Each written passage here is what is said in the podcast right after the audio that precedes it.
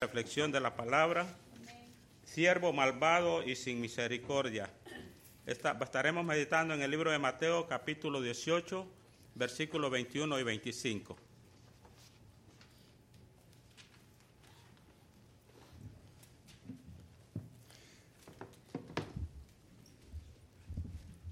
Buenos días hermanos.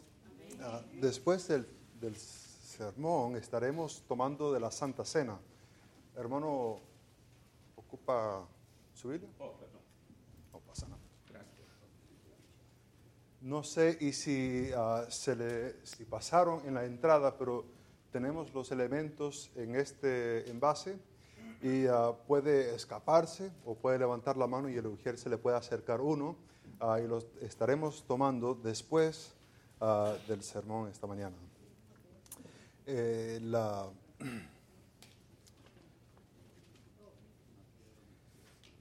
estamos en Mateo capítulo 18 y estaremos leyendo del versículo 21 hasta el versículo 35.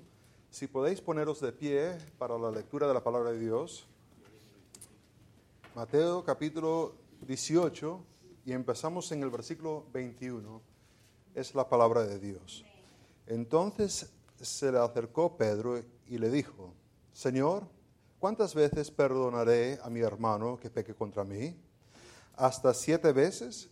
Jesús le dijo, no, te digo hasta siete, sino hasta setenta veces siete. Por lo cual el reino de los cielos es semejante a un rey que quiso hacer cuentas con sus siervos y comenzó a hacer cuentas y le fue presentado uno que debía diez mil talentos. A este como no pudo pagar, ordenó a su señor, venderle y a su mujer y hijos y todo lo que tenía para que eh, se le pagase la deuda. Entonces aquel siervo postrado le suplicaba diciendo, Señor, ten paciencia conmigo y yo te lo pagaré todo. El Señor de aquel siervo, movido a misericordia, le soltó y le perdonó la deuda. Pero saliendo aquel siervo halló a uno de sus consiervos que le debía cien denarios. Y haciéndole de él, le ahogaba diciendo, págame lo que me debes. Entonces su consiervo, postrándose a sus pies, le rogaba diciendo, ten paciencia conmigo, y yo te lo pagaré todo. Mas él no quiso, sino que fue y le echó en la cárcel hasta que pagase la deuda. Viendo sus consiervos lo que pasaba, se entristecieron mucho y fueron y refirieron a su señor todo lo que había pasado. Entonces, llamándole, su señor le dijo, siervo malvado, toda aquella deuda que te perdoné porque me rogaste, ¿no debías tú también tener misericordia de tu consiervo, como yo tuve misericordia de ti? Entonces su señor, enojado, le entregó a los verdugos hasta que pagase toda la deuda, lo que debía. Así también mi Padre Celestial hará con vosotros si no perdonaréis de todo corazón a cada uno, a su hermano, sus ofensas. Oremos. Padre Santo, gracias por esta mañana que podemos venir y mirar tu palabra. Te pido, Padre Santo, que tu Espíritu pueda iluminar nuestras mentes y que podemos aplicar este pasaje a nuestras vidas. Sabemos que es tu voluntad, Padre Santo, que seamos más como Cristo y menos como nosotros mismos. Y te pido que esa obra pueda ocurrir por medio de tu palabra, por medio del Espíritu Santo, iluminando nuestras mentes. Padre, lo que sea mi opinión, que se pueda olvidar y que podamos estar meditando y poniendo en acción tu palabra esta semana. En nombre de Cristo lo pido. Amén. Amén. Podéis sentaros. Eh, esta tarde Ah, tendremos un servicio un poco diferente, lo tendremos junto y estará en el salón de comunión allá. Ah, mis, mis, padres estarán, estarán cantando una canción, estarán dando un testimonio acerca de España y también predicando la palabra. Todo un show, ¿no? No, un show no. Uh, pero ahí van a estar. les animo a venir y a escuchar del ministerio que está ocurriendo ahí en España. también vieron la carta Dios mediante estaremos orando a, ver si podemos levantar una ofrenda para este hermano que está pastoreando en la iglesia allá en Azuquecas de Henares.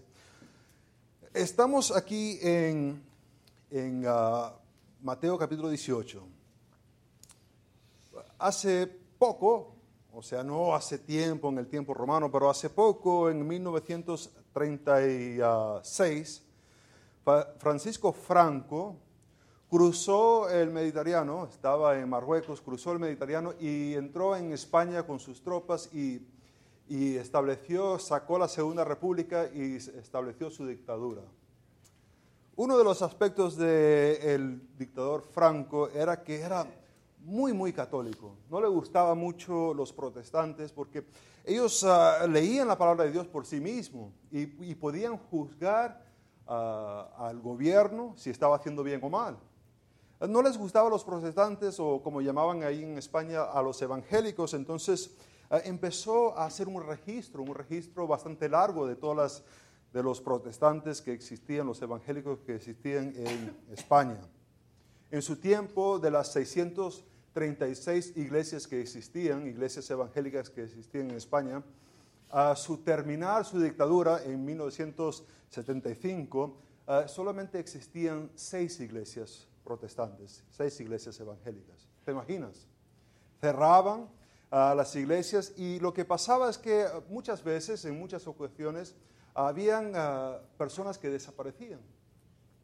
Ya no se sabía más de ellos, no, no se encontraban ya no existían y la familia quedaba queriendo saber dónde están, si están encarcelados, si están muertos, si no le pueden enterrar, no hay cadáver. Ah, y nos podemos imaginar un poquito, estando en ese, en ese tiempo, que ah, algún vecino o alguien ve un ser querido suyo y, y, va y le dice a la policía, e, ese es, ese es evangélico. Y de repente un día desaparece ese ser querido. No regresa de trabajar, no regresa de la escuela, no aparece. Oh, qué, lástima uno sentiría, ¿verdad que sí? Por ese ser querido. Y después termina la dictadura en 1975, se establece eh, la monarquía, se establece el gobierno con su democracia y hay libertad de religión.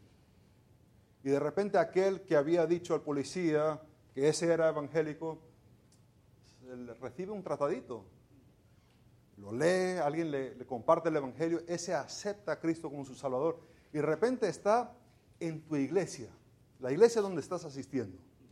No estoy hablando de una iglesia así grande como esta, estoy hablando de una iglesia española chiquitica para los evangélicos, pequeña como el salón que, donde estamos para la escuela dominical. Y ahí está, tú lo ves, ¿Qué habrá pasado con tu ser querido? Ese no sabe. Ese ni sabe que él está relacionado con él. Pero dijo.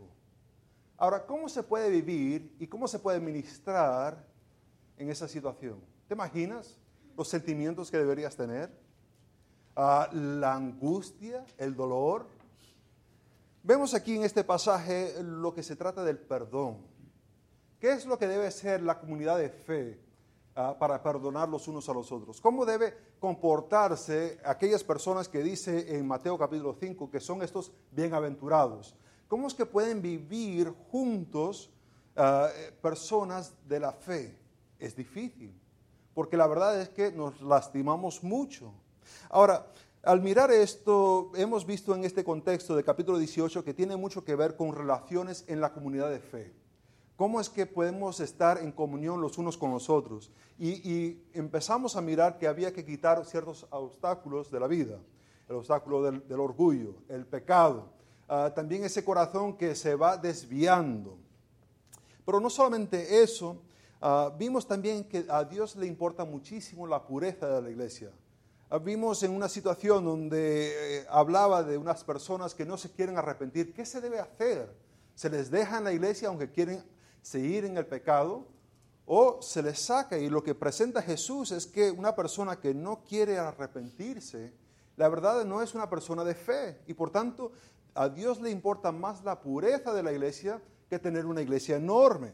Una iglesia que se, va que se busca arrepentirse de sus pecados y los deja atrás. No es una iglesia perfecta, pero es una iglesia que busca la pureza. Eso es lo que hemos estado mirando, pero ahora llega este tema del perdón, porque la verdad es que nos lastimamos. Uh, quédase un poquito aquí, unos meses y, entre poco alguien le va a decir algo, o algo, usted le va, me va a decir algo a mí. Y así somos, ¿no? E- Es una comunidad de fe de, personas pecadoras ah, que estamos tratando de ministrar y vivir juntos. Lo que vamos a estar mirando en esto del perdón, que el cristiano debe perdonar por medio de reconocer ah, la gracia y la bondad de Dios en su vida. Vemos primeramente que Pedro tiene una pregunta.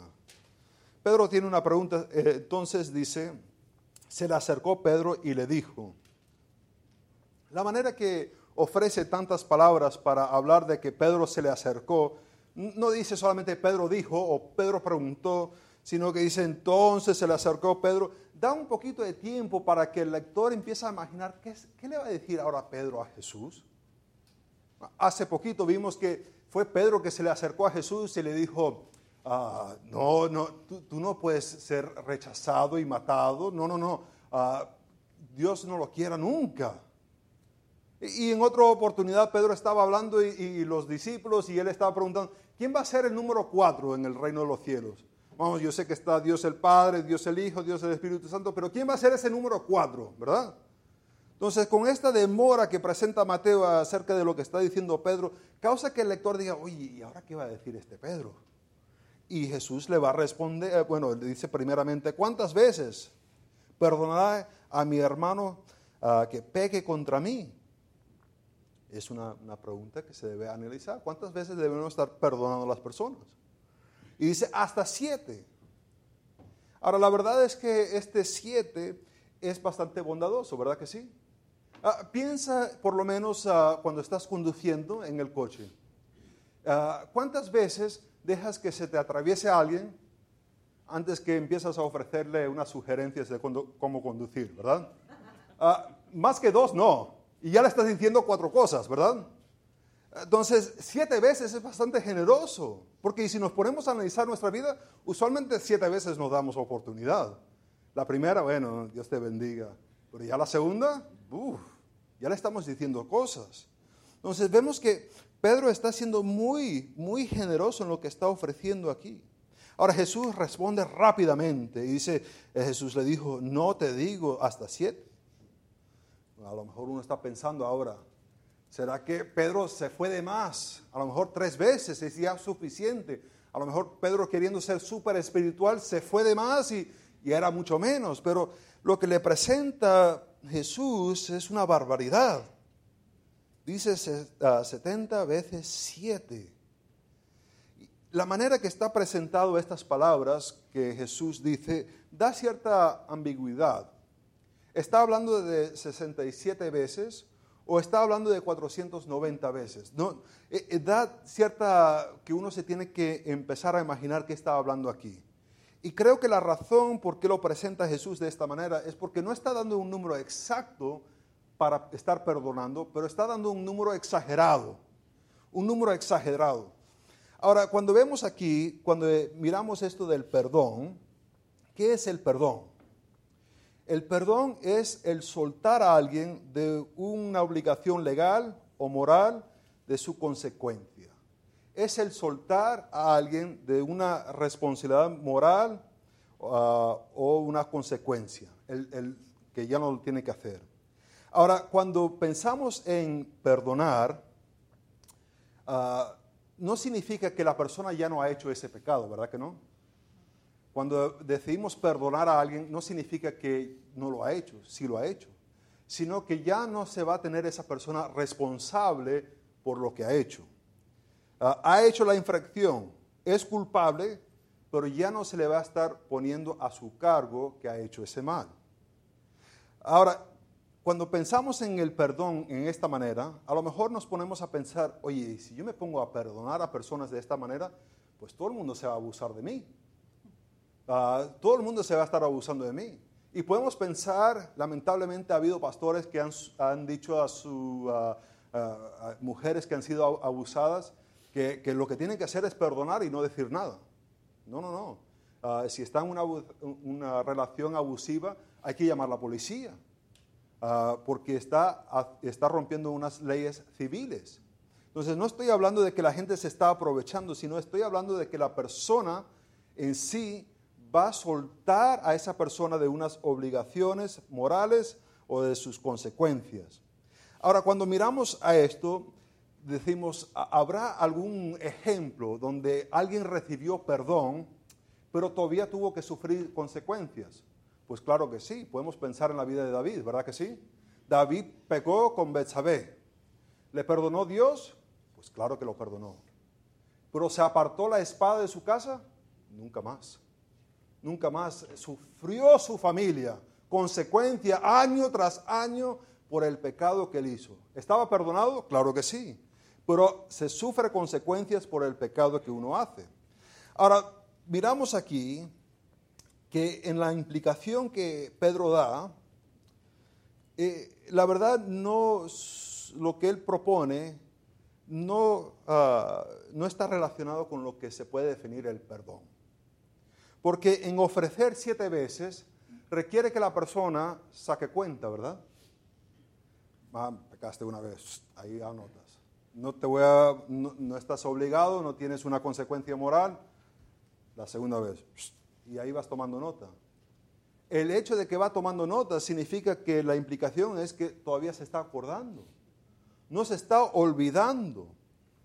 E, y, vemos que esto de olvidarse es bastante importante. Por ejemplo, en Hebreos capítulo 8, versículo 12, ah, cuando Jesús, cuando Dios nos perdone, Él dice que Él no va a recordar nuestros pecados jamás. No es que Dios se hace olvidadizo, no es que es como un paciente de Alzheimer, que, se le va las cosas. No, es que Dios decide no ponérselo a nuestra cuenta otra vez cuando Él perdona. Hebreos capítulo 10, versículo 17, también habla de esto que Dios no va a recordar jamás nuestros pecados. Cuando confesamos nuestros pecados, Él es fiel y justo para perdonar de nuestros pecados. Primera de Juan 1.9. Entonces, no es que Dios se le olvide que se le va, sino que ya no nos tiene responsable por ese pecado vemos que en esto lo que está haciendo, ofreciendo Pedro para una solución, la verdad no es una solución porque vas llevando cuenta de cuántas veces las personas van pecando. El hermano Jem pecó, el hermano María pecó contra mí, y ahí veas toda una cuenta. ¿Te imaginas una iglesia así? Todos con su lista cada domingo sacando cuenta. Ya, mucho, para afuera, ¿verdad? Sería una cosa horrible. Ahora, lo que ofrece Jesús es una gracia una gracia increíble, donde no es siete veces, es un número innumerable de, ah, estar perdonando a las personas una y otra vez. Y para entender esto hay que entender que el perdón es tanto un evento como un proceso. ¿De qué me refiero? Viene un hermano y yo pego contra él. He hecho algo contra el hermano Jem y he pecado le pido perdón. Él me perdona. Pero a la semana, el miércoles más o menos, se acuerda. Uf, qué pesado ese hombre, qué fastidio, ¿verdad? Ahí en ese instante es el aspecto del perdón que es un proceso, porque otra vez tiene que orar a Dios y dice, ah, yo lo perdoné a él. Ya no lo voy a tener responsable por eso lo que él hizo. Por tanto, él va a, a perdonar otra vez. Entonces, es un evento en el momento que se perdona a la persona, pero también es un proceso porque a lo largo de la vida se sigue recordando el hermano. El hermano tiene una memoria fenomenal. Diez años después todavía se está acordando. Y otra vez tiene que pedir perdón, decir, no, Dios, ya yo he perdonado a él. Jesús ofrece una gracia increíble. Ahora, para hacer esto, le da una parábola a, sus discípulos. Y esta parábola sirve para dar una, historia, para explicar un poquito de lo que está hablando. Y lo que presenta él es un rey, un rey que tiene un reino donde él decide un día particular cuando los, ah, cuando los siervos van a rendir cuenta. No, no depende de los siervos decidir cuándo van a pagar al rey, no, no el rey decide cuándo el siervo tiene que venir y rendir cuentas, cuándo va a pagar. Y él empieza a hacer que los siervos empiecen a pagar, a pasar delante de él, a presentar lo que han la deuda que tienen. Y vemos aquí que hay un siervo que debe unos 10 mil talentos, eh, una cantidad enorme. Ah, por ejemplo, Israel, la nación, pagaba a Roma uh, mil talentos anuales. Toda una nación, pero este es un siervo que debe tanto así. Un comentarista sacó más o menos la cuenta y sería más o menos, él puso el precio del oro a, 600 la onza, pero está a, a mil y tanto, puso entre 9.6 mil millones a 12 mil millones de dólares. ¿Te imaginas? Una deuda tan grande, no lo puedes pagar, es una deuda enorme. Pero ¿qué hace este? Este hombre es, increíble. Dice, yo te lo pagaré todo. ¿Te imaginas el, tipo de arrogancia, el, el, tipo de orgullo que tendrías que tener en tu vida de decir, yo debo tanto, tanto, tanto dinero, pero te lo puedo pagar? Te lo puedo pagar, dame un poquito de tiempo y ya te lo pago. El orgullo de este hombre.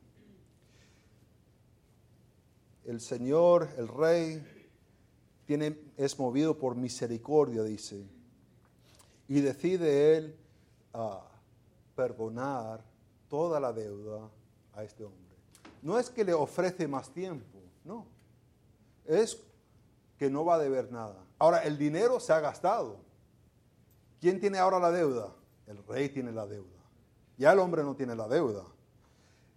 Lo ha perdonado. Nos imaginamos que una persona con ah, un, don así, un regalo así, estaría súper contento, ¿verdad que sí? ¿Te imaginas teniendo esa carga de una deuda y, de repente ya no, ya no debes nada? La alegría que deberes sentir, el gozo. Ah, he escuchado de que personas cuando ya pagan la, hipoteca de la casa se sienten así a gusto, ¿no? Que esa es su casa. No, yo no he sentido eso nunca. Pero ahí vas pagando y vas pagando, pero este ya no tiene deuda, no tiene deuda.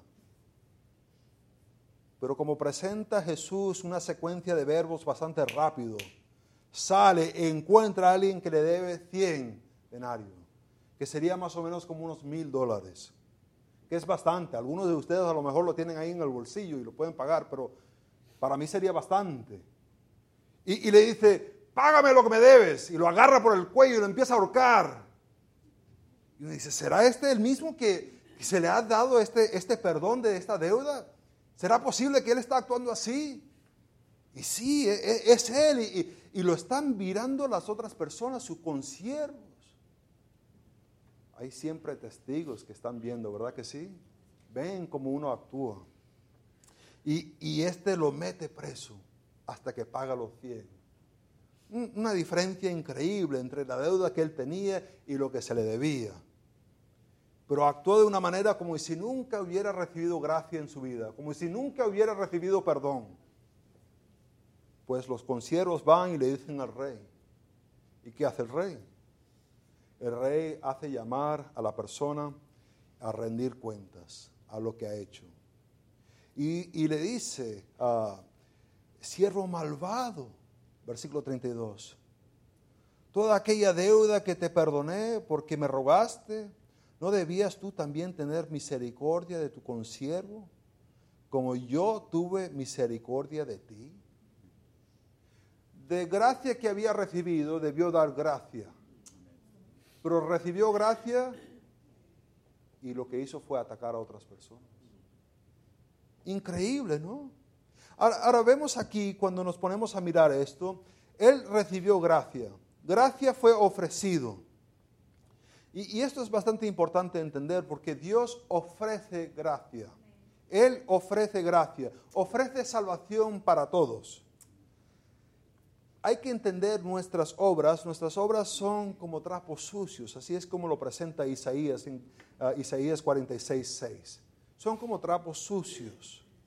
Entonces, aún nuestros mejores hechos, nuestras mejores obras, no sirven para nada para acercarnos a, Dios. Es solamente por su gracia que Él nos ofrece que podemos tener salvación.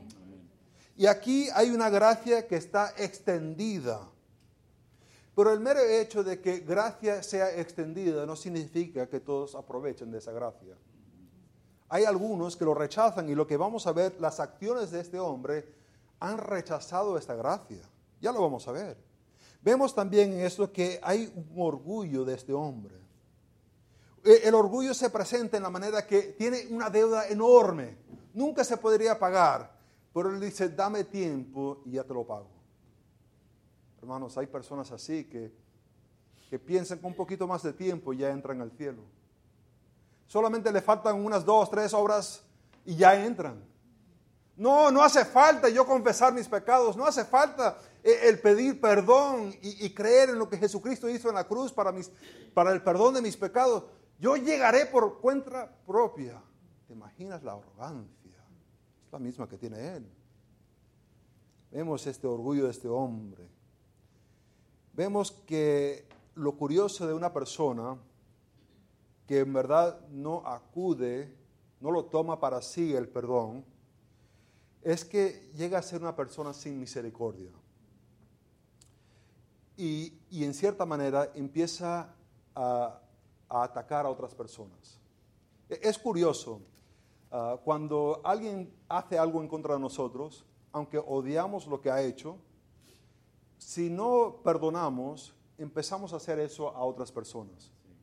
Lo vemos mucho cuando ah, ah, padres abusan de los hijos y los hijos entonces abusan a sus hijos y sigue y sigue y sigue porque Dicen, odio a mi padre porque hizo eso. Y después se pone a hacerlo al hijo. Odio a mi madre que me hacía esto. Y después se pone a hacerlo.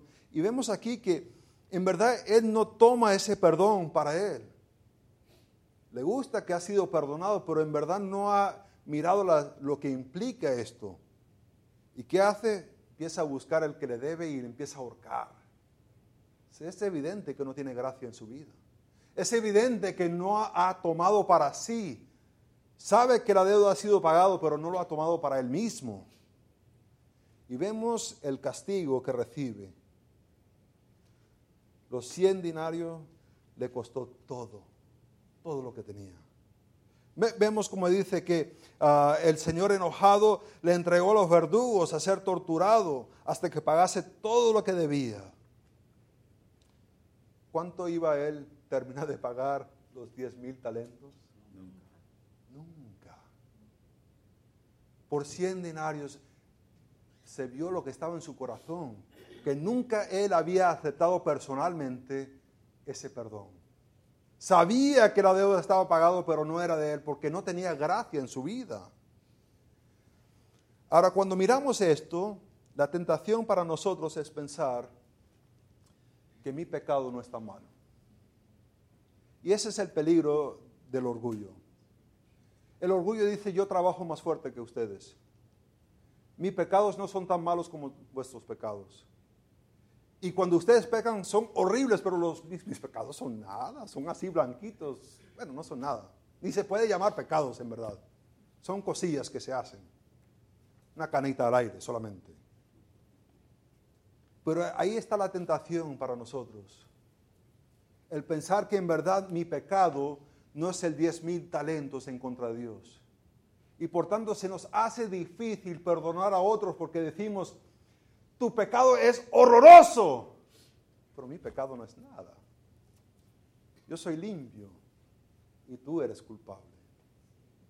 Ahora, a lo mejor tenemos a personas aquí que puede ser que no sea la situación del dictador que estaba hablando anteriormente, pero a lo mejor tenemos situaciones donde ha habido algún abuso en la familia.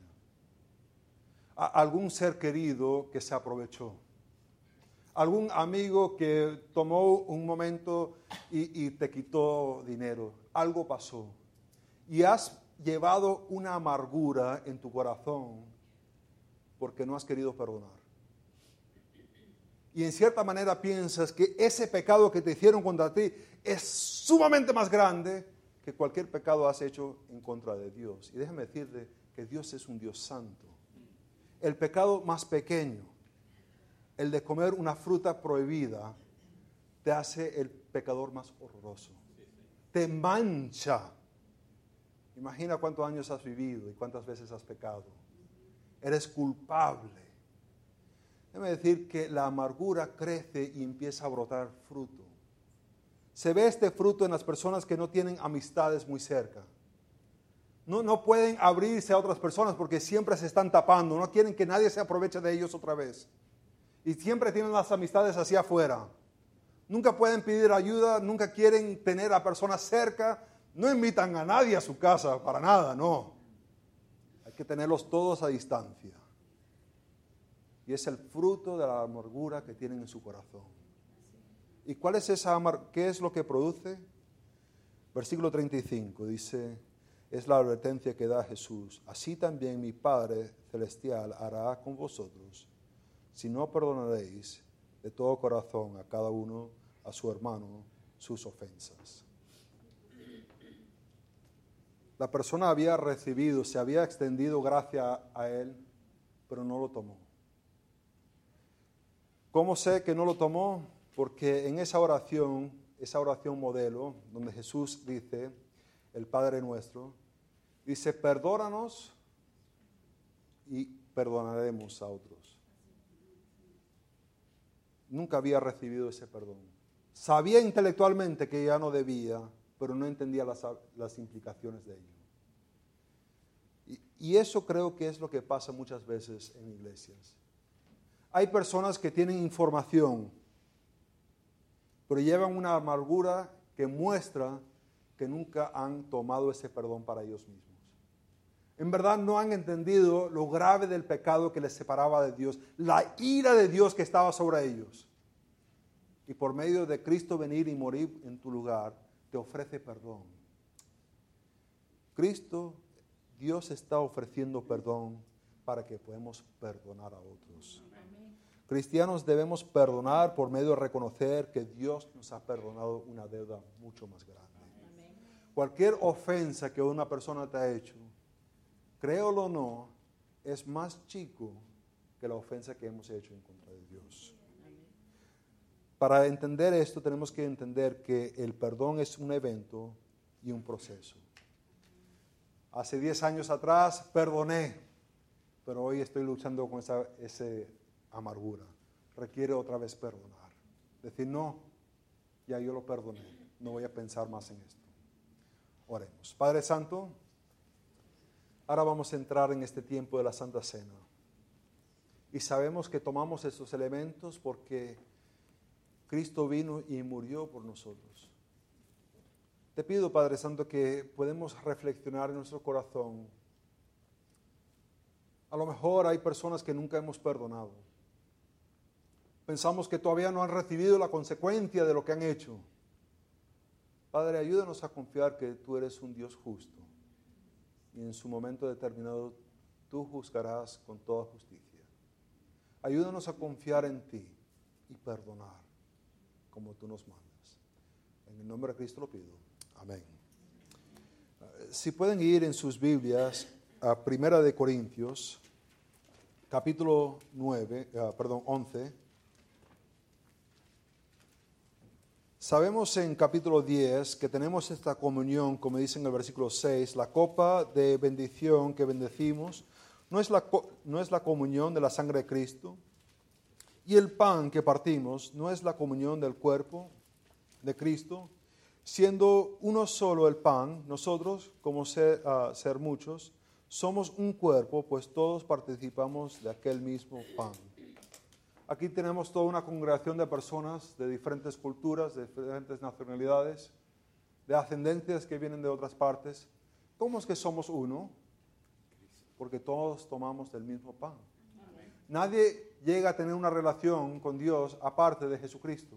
No, no hay manera. Solamente hay un camino y ese es Jesucristo. Y en tomando estos elementos es simbólico de nuestra dependencia de Cristo. Que como hemos llegado a Dios es sido por Cristo. Es porque hemos tomado para nosotros esa relación, e, e, e, esa necesidad. Ahora, Pablo exhorta en 1 Corintios capítulo 11 que nos debemos examinar. Nos debemos examinar. Dice versículo 31. Si pues nos examinamos a nosotros mismos, no, serán, no seríamos juzgados. Hay la necesidad antes de tomar los elementos de mirar nuestro propio ser, nuestra propia relación con Dios y confesar nuestros pecados. Y no ser culpables ah, de la sangre de Cristo.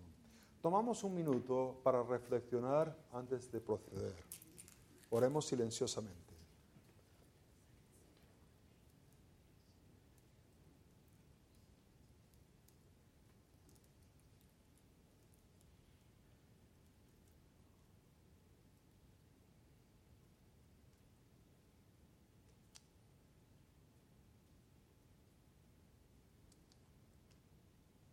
Padre, te pido que podamos examinar nuestros corazones.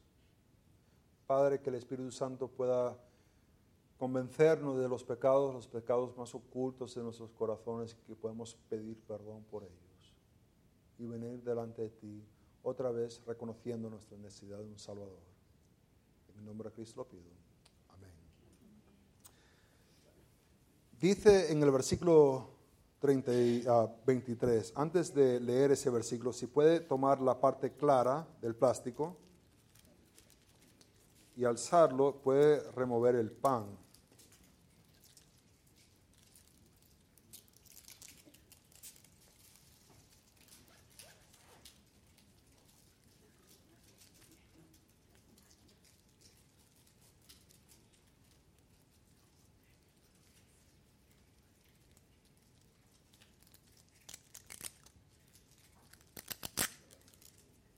Pan se remueve y parece así. Dice, porque yo recibí del Señor lo que también os he enseñado, que el Señor Jesús, la noche que fue entregado, tomó pan y habiendo dado gracias, lo partió. Hermano Roberto, ¿puede agradecerle a Dios por ese cuerpo que representa el pan que fue partido por nosotros? Padre bendito y eterno, Señor, estamos aquí reunidos celebrando, Padre, esa cena pascual que tú tuviste con tus discípulos y ahora lo hacemos en tu nombre, dándote gracias porque recordamos ese sacrificio que nos liberó del pecado, de las cadenas que nos ataban, Señor, por medio de ese sacrificio glorioso que tú llevaste a cabo en la cruz del Calvario. Gracias porque recordamos que ahora somos libres por la sangre y por el, el sacrificio tuyo en esa cruz. A ti sea la honra y la gloria, Padre, en el nombre de nuestro Señor Jesús. Amén. Amén. Dice el versículo 24, tomad, comed, este es mi cuerpo, que por vosotros es partido. Haced esto en memoria de mí.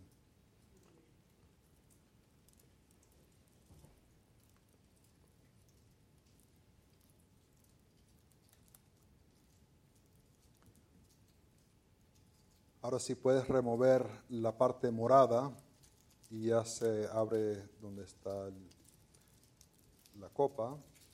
Dice el versículo 25, Asimismo tomó también la copa después de haber ah, cenado. Hermano Rubén, ¿puedes agradecerle a Dios por esa sangre que fue derramada por nuestros pecados? Padre, en este instante, al tomar estos emblemas que representan tu muerte y tu resurrección, recordamos a hace dos mil años, Señor Jesús, que tú fuiste esclavado en aquel madero, derramando tu preciosa sangre, Señor, con la cual nos compraste. Somos propiedad tuya, Señor Jesús, porque con esa preciosa sangre has redimido, nos redimiste de nuestros pecados. Reconocemos, Señor, y te damos las muchas gracias. Padre, fue un proceso muy doloroso y no podemos tomar esto a la ligera, como decía el pastor, sino que cada quien examinándose a sí mismo, Padre, tomando esta copa responsablemente. Gracias porque tú extendiste tu mano de misericordia y derramaste, Señor, tu sangre en aquel madero. Te agradecemos, Padre. En Cristo Jesús, Señor nuestro, oramos. Amén. Dice el versículo 25, esta copa es el nuevo pacto en mi sangre. Hacer eso todas las veces que la bebieres en memoria de mí. Tomemos.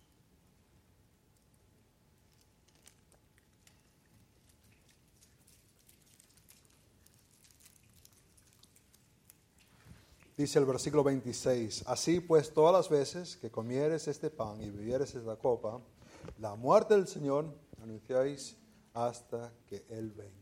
En, un momento, en una manera simbólica hemos compartido el Evangelio, ¿verdad que sí? Sabemos que cuando terminaron de tomar la cena, cantaron una canción. Hermanos, ven y dirígenos en una última canción.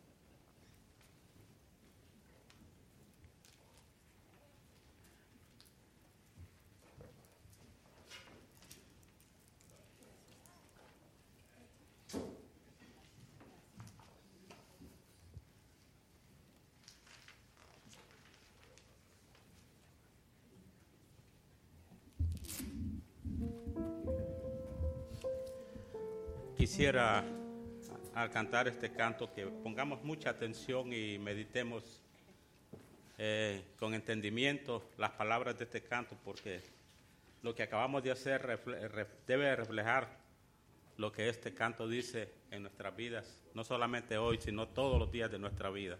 Pongámonos de pie y cantemos el himno